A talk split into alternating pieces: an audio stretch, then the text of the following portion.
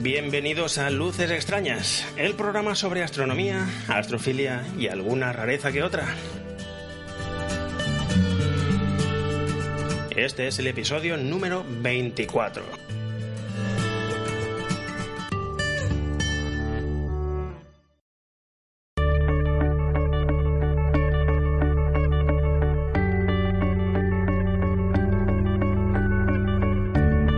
Yo soy Néstor y esto es Luces Extrañas, un programa en el que se comparten las experiencias de un aficionado a la astronomía visual a pie de telescopio.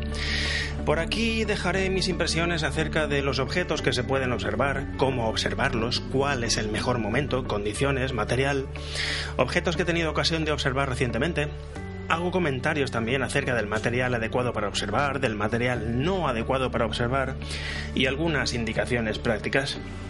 No es un programa sobre ciencia, no sobre astrofísica ni ciencias espaciales. Es un programa sobre la astronomía que tú puedes practicar cuando sales a observar con tu telescopio o tus prismáticos, en la que yo tengo algún tipo de experiencia y sobre la que puedo hablar con algún conocimiento de causa. La astronomía observacional, la astronomía visual, en definitiva. Trataremos sobre todo de la práctica, también del material y técnicas para observar con nuestros propios ojos, recibiendo directamente en nuestra retina los fotones que un día partieron de unos astros más o menos remotos y que ahora nos llegan a través de nuestros telescopios o prismáticos.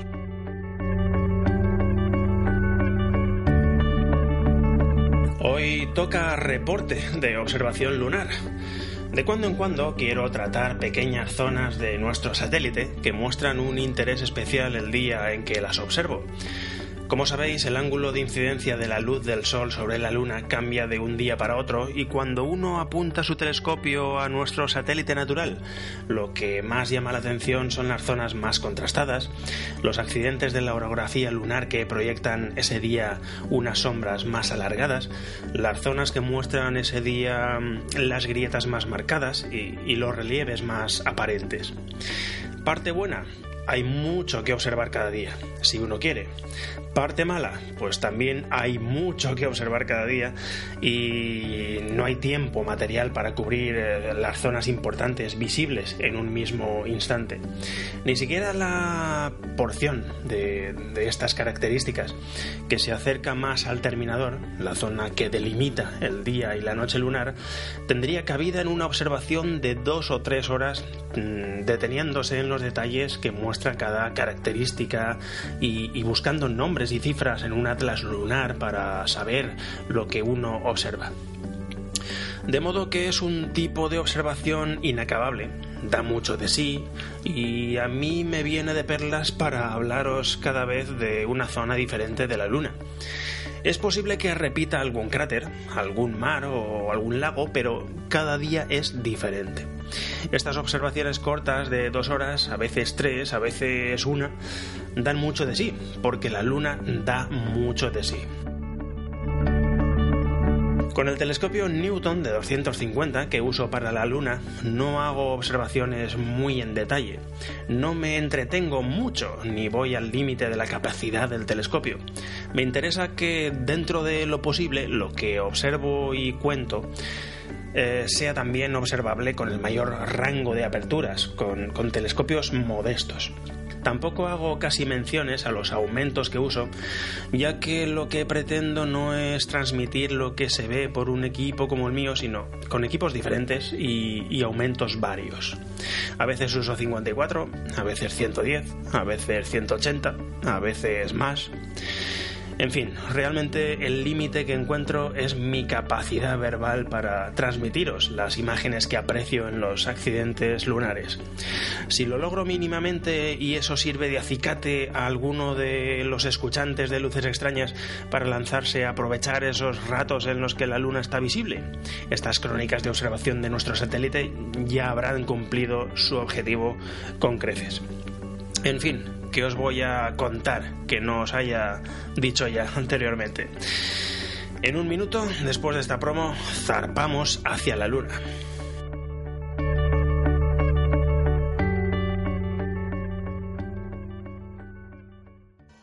Agencia ROM presenta.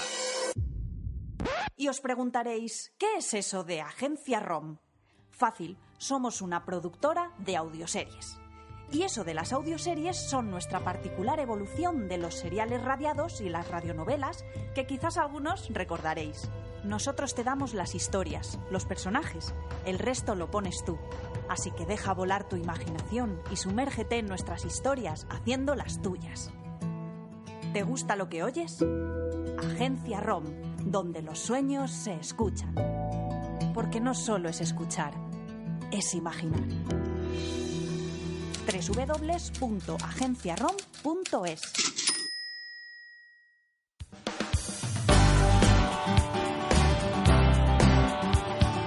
Buenos días, tardes, noches. Para mí son tardes, noches ya. Eh, hoy toca luna. Una observación eh, lunar. Mm, hoy la luna está en una fase creciente de seis días, seis días si no me equivoco. Y la observación que voy a abordar o que vengo abordando los últimos minutos y pienso abordar durante, bueno, pues tal vez un par de horas, va a ser, si ya habéis escuchado alguna observación lunar en luces extrañas, con mi Newton 250 a F4.7 en base Dobson, etcétera. El séptimo día de lunación, la luna está exactamente, exactamente media.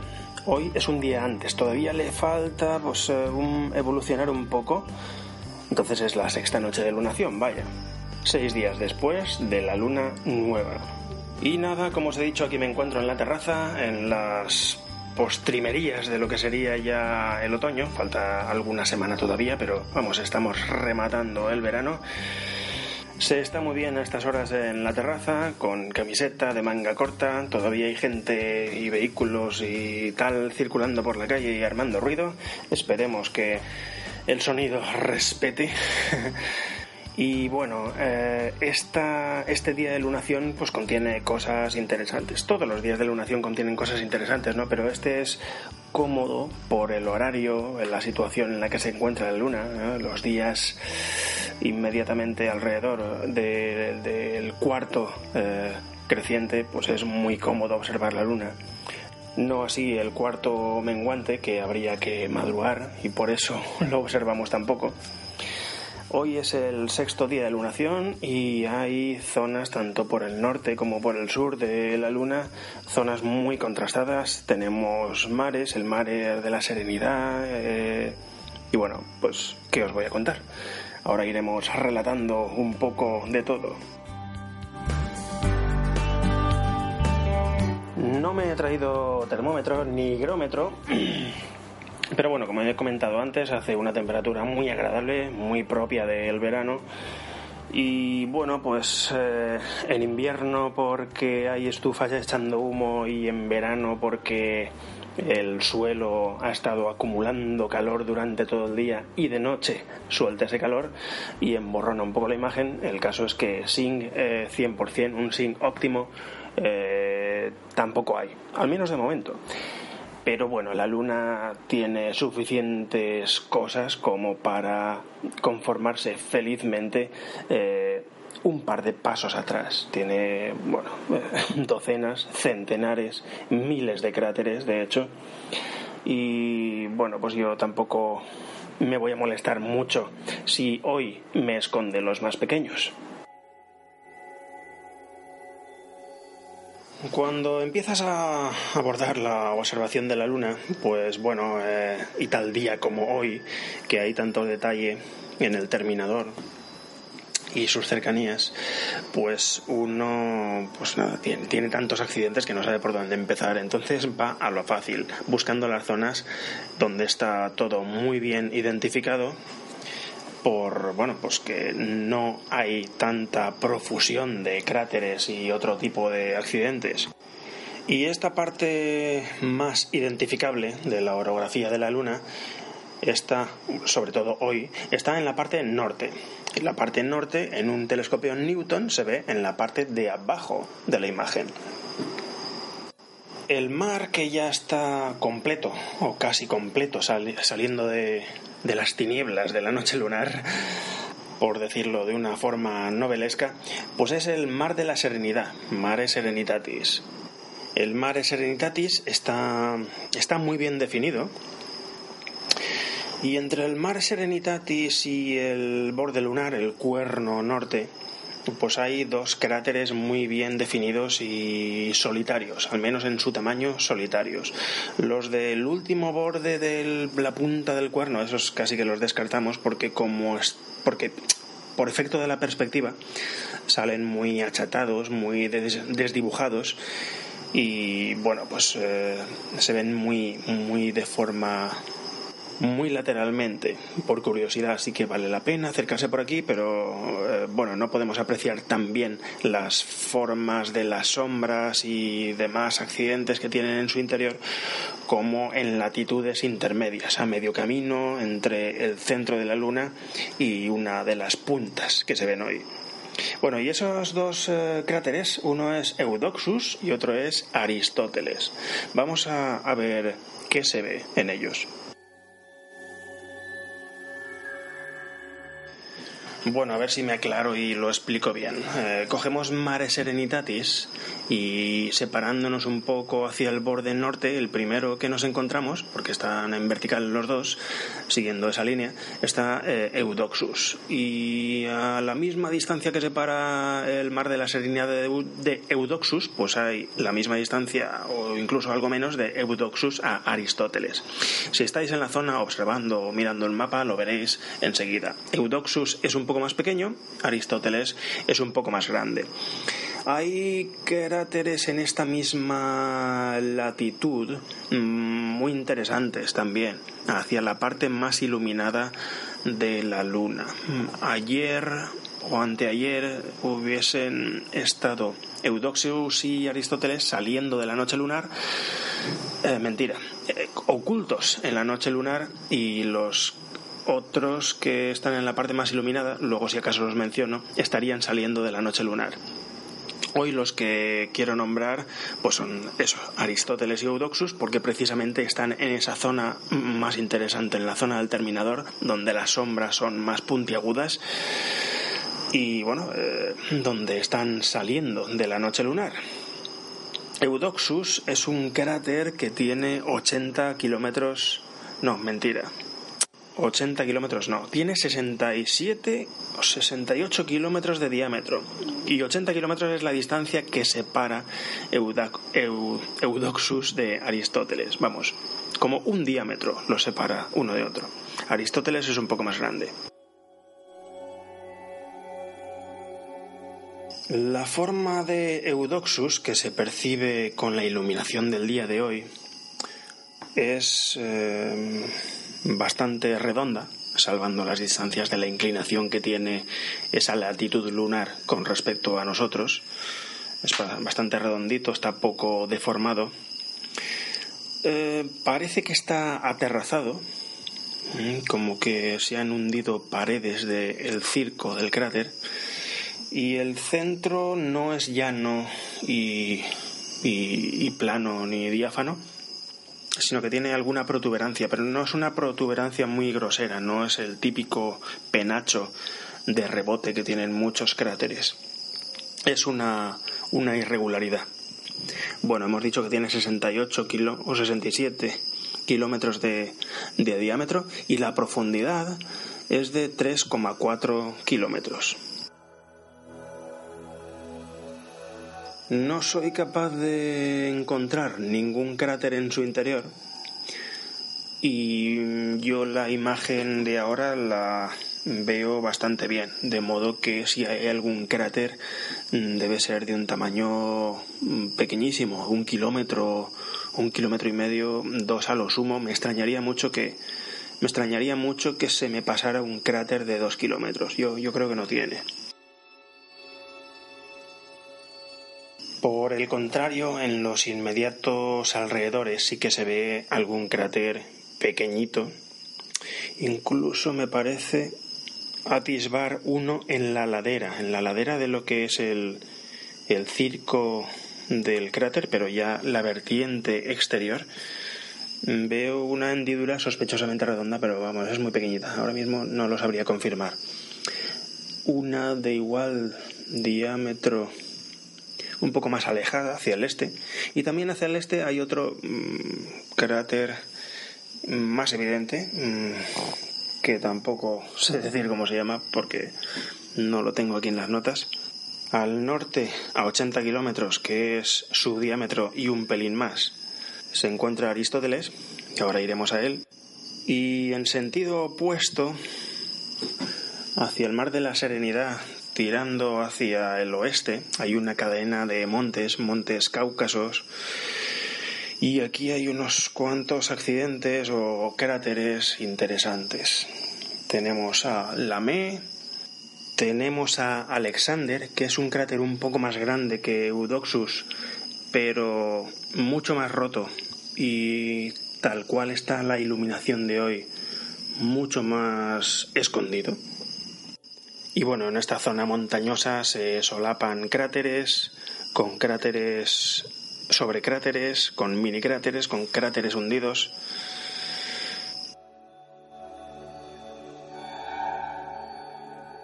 Por fin vamos al cráter Aristóteles, que tiene ochenta y pico kilómetros de, diámetro. A ver cuánto pone por aquí.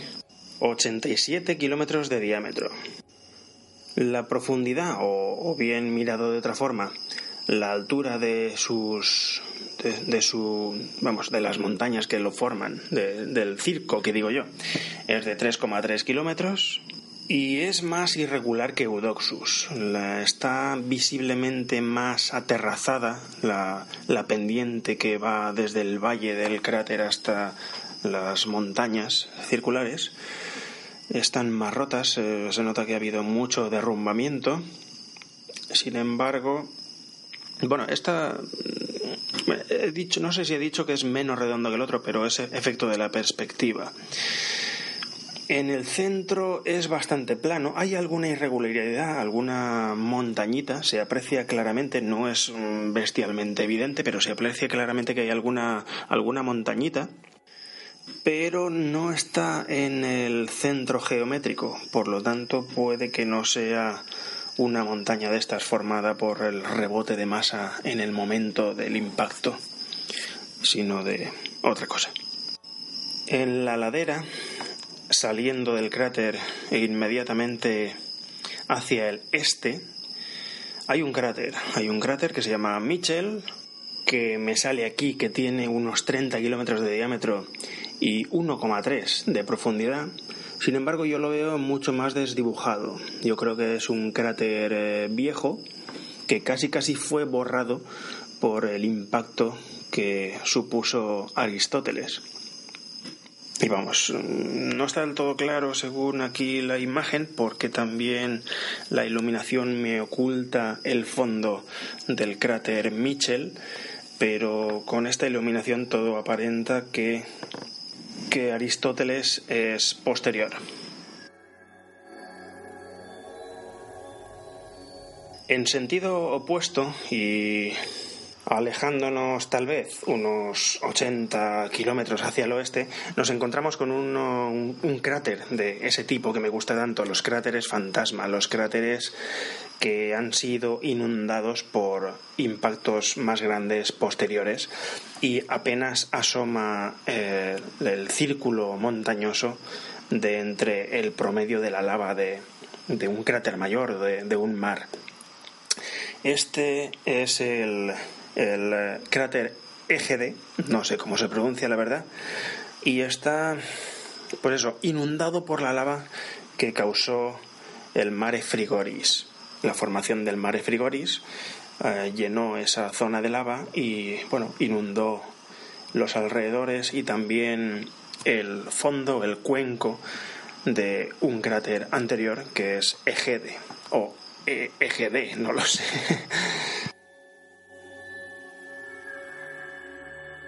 Realmente hoy está muy oculto en la noche lunar. Hoy está muy oscurecido. De todos modos, como es un cráter fantasma, no es que otro día vaya a tener eh, más protuberancias que mostrar. Es un cráter fantasma y por lo tanto son restos de un cráter inundado. Y solo muestra una, la circunferencia levemente resaltada sobre la lava de los alrededores. Tiene un diámetro de 37 kilómetros y la profundidad o la altura máxima de, ese arco de montañas es de 430 metros. El resto es muy, eh, muy llano. Puede que tenga algún accidente, puede que tenga algún crátercillo, pero por una parte no es muy contundente y por otra eh, la iluminación de hoy no deja ver, lo veo, lo veo muy oscuro la verdad, no deja ver pues detalles tan pequeños. Es posible que mañana y pasado, si dirigimos el telescopio aquí, mm, si hay algún cráter en su interior o alguna irregularidad sutil en sus inmediatos alrededores, sea más evidente que hoy.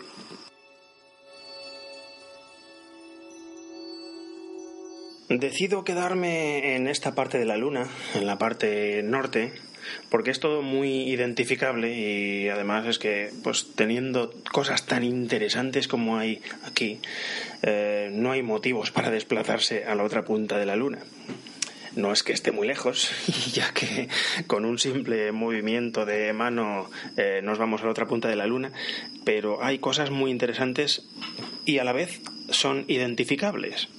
De modo que vamos a repasar algunas interesantes. Silencio.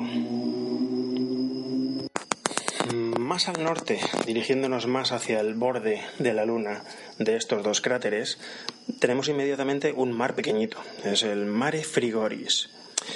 Cogemos de referencia el Mare Frigoris, al que apenas vamos a hacer caso, y en su borde este, que en mi telescopio Newton es su inmediata izquierda, tenemos dos cráteres, también gemelos, no tan iguales, pero de un tamaño similar, y vamos a verlos. El primero de ellos, el más inmediato al Mare Frigoris, es el cráter Hércules. Tiene 69 kilómetros de diámetro, tiene una altura eh, o una profundidad, según se mire, de 3,2 kilómetros y bueno, tiene cosas interesantes.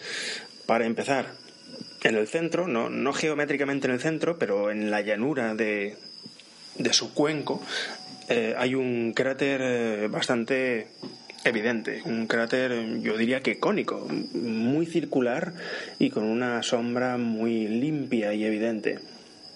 Cuando ocurren estas cosas, al cráter posterior le ponen el mismo, eh, el mismo nombre que al cráter mayor y le van poniendo una letra. De forma que este cráter, que es el más grande de los satélites o de los posteriores que han venido a, a romper la armonía, pues se llama Hércules G. Y incluso hoy que esta zona está tan metida dentro ya del día lunar, de la luna iluminada, eh, muestra mucho detalle esta zona y este cráter es muy evidente, el cráter y el crátercillo. Además de este crátercillo, pues hay otro, hay otros dos, de hecho. Hay otros dos, mm, no son evidentes porque son bastante más pequeños, pero al menos uno sí que hay en la parte sur, en el borde sur, justo encima de, del semicírculo que forma el cráter, hay uno. Hay uno, pues que no sé si tiene el. Eh, al sur, sí, pues Hércules E. Vamos, cada uno tiene su letrita. Luego hay otro, también con las mismas características en otro punto de, del, del círculo del cráter que tendrá otra letra y vamos, está castigadito este cráter de Hércules por impactos posteriores. Obviando estos impactos, bueno, el interior del cráter Hércules es plano, no aprecio yo ningún montículo, se ve todo muy llano y la, eh, la transición que hay desde la llanura central hasta las cumbres del círculo está bastante escalonado, bastante aterrazado. Parece evidente que ha habido derrumbes en un pasado. 3,2 kilómetros tiene eh, de diferencia entre el fondo del cráter y la altura, supongo que de los puntos más, más altos. El otro cráter del que hablábamos y que está muy cerca es Atlas. Es un cráter que tiene 87 kilómetros de diámetro. Es bastante redondito y no es muy profundo, tiene apenas 2 kilómetros. Y además, como estamos metidos en la zona tan iluminada de, de la Luna, pues no se le aprecian muchos detalles. Precisamente por eso, porque no levanta ni tiene muchos accidentes que puedan proyectar sombras muy evidentes a estas alturas de la lunación. Estos dos cráteres, como hemos dicho, están al este del Mare Frigoris y están en la vertical, o sea, al norte de eh, el mar de la Serenidad, Mare Serenitatis. Y nosotros nos vamos a acercar a los bordes del Mare Serenitatis porque hay algunos, algunos cráteres también eh, dignos de mencionar. Antes de subir tan arriba, sin embargo, mm, hay un, bueno, un accidente curioso por aquí, una, formación curiosa. Y está a medio camino entre los dos cráteres mm, alineados en vertical que he mencionado al principio y estos dos cráteres alineados en horizontal que acabo de mencionar ahora. Los primeros eran Eudoxus y Aristóteles y estos son Hércules y Atlas. Pues a mitad de camino entre el primer par y el segundo par hay algo muy algo curioso, ¿no? Es un cráter relleno de lava como si fuese un mini mar y en el centro geográfico hay un cráter de impacto. Este mini mar eh, es una de esas cosas que eh, llaman lagos, lacus. Este concretamente se llama Lacus Mortis, el lago de la muerte siempre tan, tan poéticos y tan agradables los que ponen nombres a estas cosas de la luna. Este minimar, este lago, este lago de la muerte, Lacus Mortis, tiene una, un día, es un, bueno, es un, es un cráter antiguo, es un cráter amplio, tiene 158 kilómetros y pico de diámetro, por eso tiene la entidad de, del lago en vez de, de crátercillo y no llega a mar. Y bueno, decía que tiene en el centro, casi casi geométricamente en el centro, un impacto posterior, eh, un impacto de un, eh, bueno, pues eso, de un objeto que forma un cráter. Este cráter lo llamamos Burg. Y este cráter Burg, pues es redondito, mm, irregular en su interior. Y según me pone aquí en las notas, tiene unos 41 kilómetros de diámetro y una profundidad de 1800. Lo clasifican como copernicano porque parece que el impacto creó una serie de grietas eh, en forma radial con el foco en, en el cráter que en determinadas condiciones de iluminación pues se ven bastante claramente. En el centro hay un, hay un monte bastante, mm, bastante predominante, bastante evidente, que se le ve la sombra sin ningún tipo de, de esfuerzo. Un monte o sistema de montes, un, un sistema de penachos, vamos.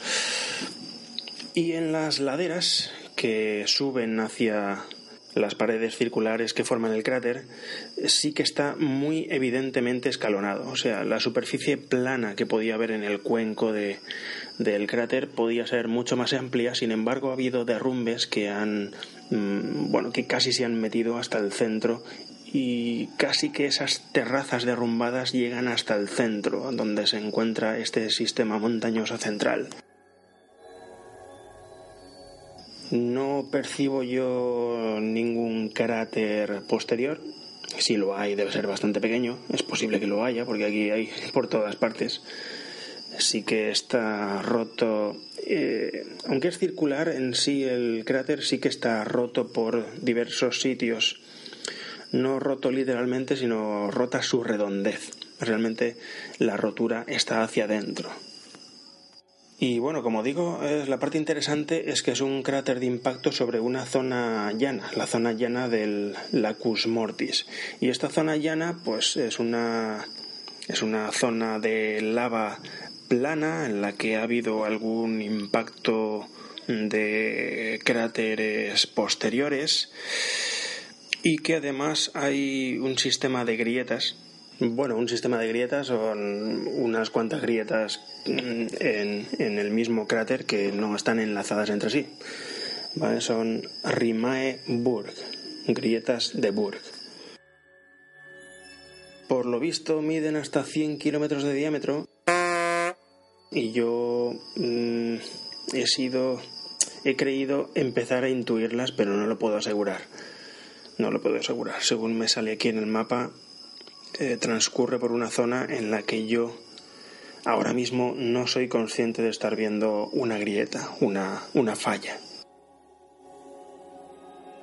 Estas grietas, al menos la grieta que yo he sido capaz de intuir por un momento, eh, terminan en el borde del Lacus Mortis, ese cráter viejo que fue inundado de lava, que posteriormente fue machacado parcialmente por Lacus Mortis y que también tiene eh, cráteres, ya no sé decir si posteriores o anteriores, en su, en su borde, en su borde norte.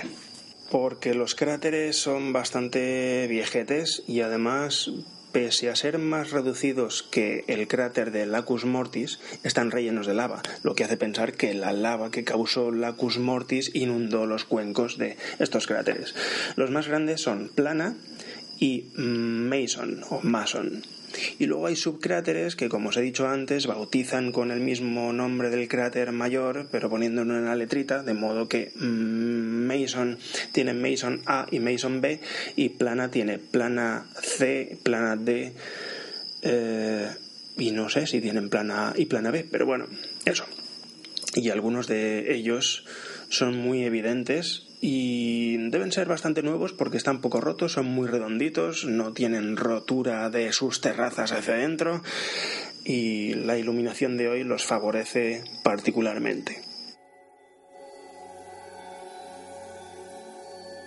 Acercándonos a donde hemos dicho antes que nos íbamos a acercar antes de hacer la parada en la Cus Mortis y yendo hacia el sur, pues eh, en dirección al mar de la Serenidad y compañía, pues nos encontramos con unos crátercillos interesantes, pero vamos que no, no nos vamos a parar mucho. El cráter Williams, el cráter Grove, ambos con unos 25 o 30 kilómetros, unos con la, la estructura de paredes muy intacta y otros muy sumergidos y, viejunos.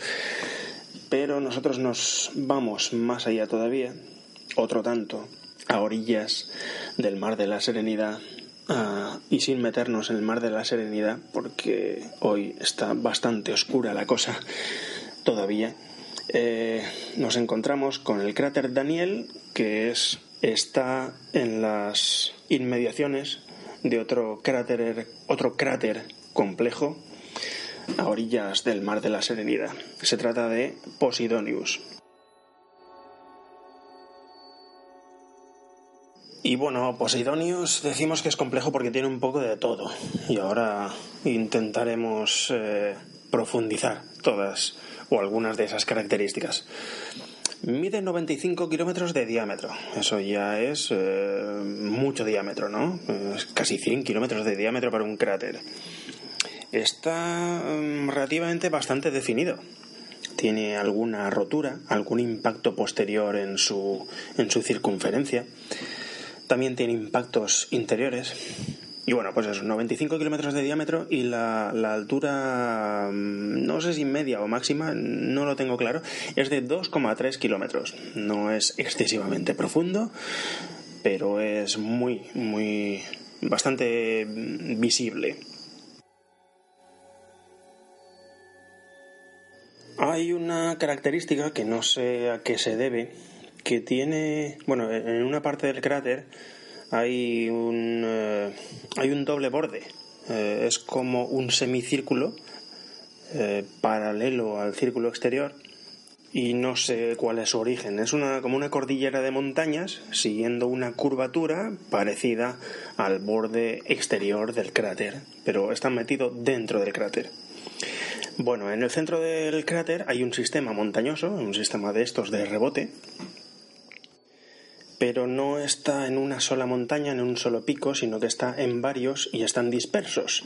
Por lo tanto, no estoy seguro de si es un, uno de rebote. Probablemente lo sea y posteriormente el cráter se cubriese de lava, ocultando o inundando ese, ese pico central.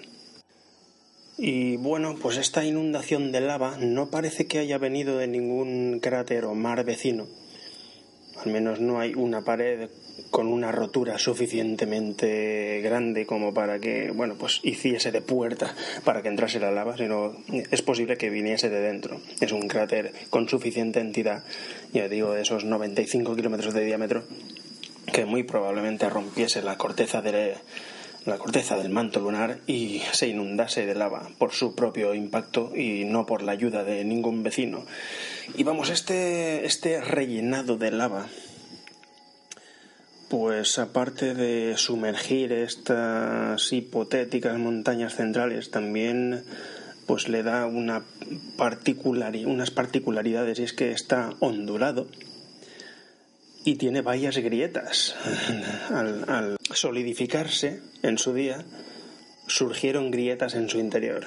Yo soy capaz de ver dos, no soy capaz de continuarlas de extremo a extremo, pero una, la más cerca del borde, es más visible que otra que está atravesando prácticamente el centro y que no llega a ninguno de los lados.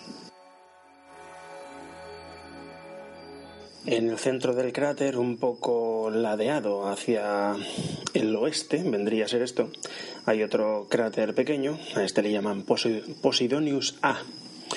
Luego, si nos vamos a un borde, el borde nordeste, pues vemos que hay un cráter justamente sobre el borde, este sería Posidonius B, y los demás cráteres que se ven por el área inmediatamente al lado de Posidonius madre, por decirlo así, eh, bueno, pues no, no interfieren en la estructura de Posidonius. Se aprecia algún cráter menor y saliendo de Posidonius, tocando borde con borde, hay otro cráter de 51 kilómetros de diámetro que se llama Chacornac Es un cráter que, bueno, a primera vista se ve que es muy viejo y, castigado. Mide unos 51 kilómetros de diámetro, tiene una profundidad de 1,5 kilómetros y se ve que está muy deformado por impactos posteriores, por impactos dentro, por impactillos en sus alrededores y por impactos eh, severos vecinos, como el de Posidonius.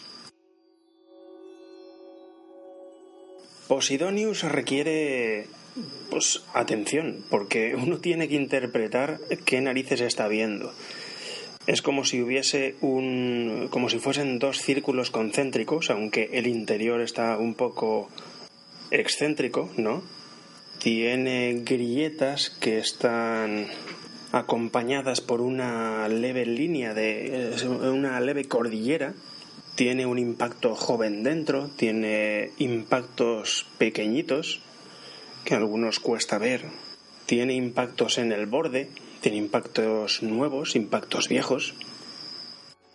Y la parte colindante con el mar de la Serenidad, pues ya se ve que está muy unido, muy hundido, perdón, en el en la en la lava de, de la misma. En fin, es una zona muy interesante esta que rodea, al menos por esta parte, que es la única visible, del mar de la Serenidad, porque hay cráteres de muchos tipos, cráteres con su pico central, cráteres fantasma, cráteres semi hundidos, hay mm, grietas.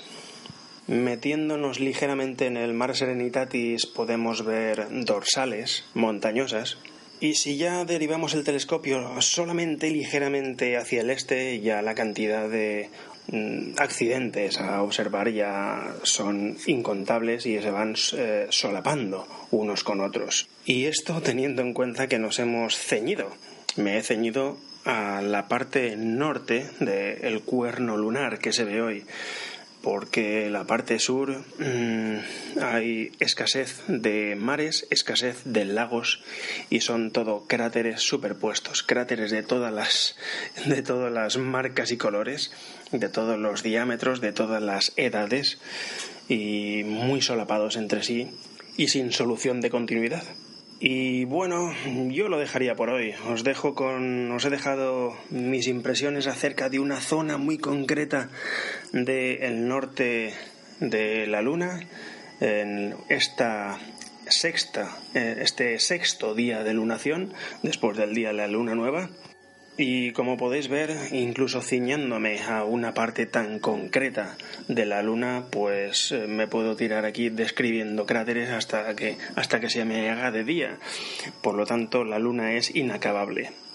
No cometáis el error que muchos cometen, yo cometo y he cometido durante mucho tiempo, de soslayar o, despreciar el, el atractivo que la Luna tiene. La Luna es inacabable y cada día, aunque estés mirando eh, los mismos accidentes, cada día tiene una iluminación diferente. Y lo bueno que tiene es que uno no se tiene que ir al final del mundo para observar con su telescopio. Basta una terraza, basta un cielo despejado de obstáculos entre tú y la luna para poder disfrutar de un rato observando la orografía de nuestro satélite. os animo a salir y a desempolvar esos telescopios que tenéis medio aburridos en casa, esperando que la luna se oculte. Y aquí acaba el episodio número 24. Muchas gracias por vuestras valoraciones y comentarios en iTunes y en iVoox. Os animo a seguir haciéndolo ya que es el mejor modo disponible para que las personas que van buscando algún podcast de interés vean qué opiniones hay sobre el mismo. También las que me enviáis por correo. Para contactar, dejar comentarios, preguntas y consultas sobre lo hablado en este episodio o anteriores, tenéis varios medios a vuestra disposición. Twitter en el perfil arroba luces x el correo electrónico lucex.nestorgm.com, también tenéis los comentarios en el blog y las citadas valoraciones en iTunes o iVoox. Dejo enlaces para todo ello en las notas del programa. De modo que gracias una vez más por haber dedicado vuestro valioso tiempo a escuchar el programa y... Nos vemos por ahí fuera.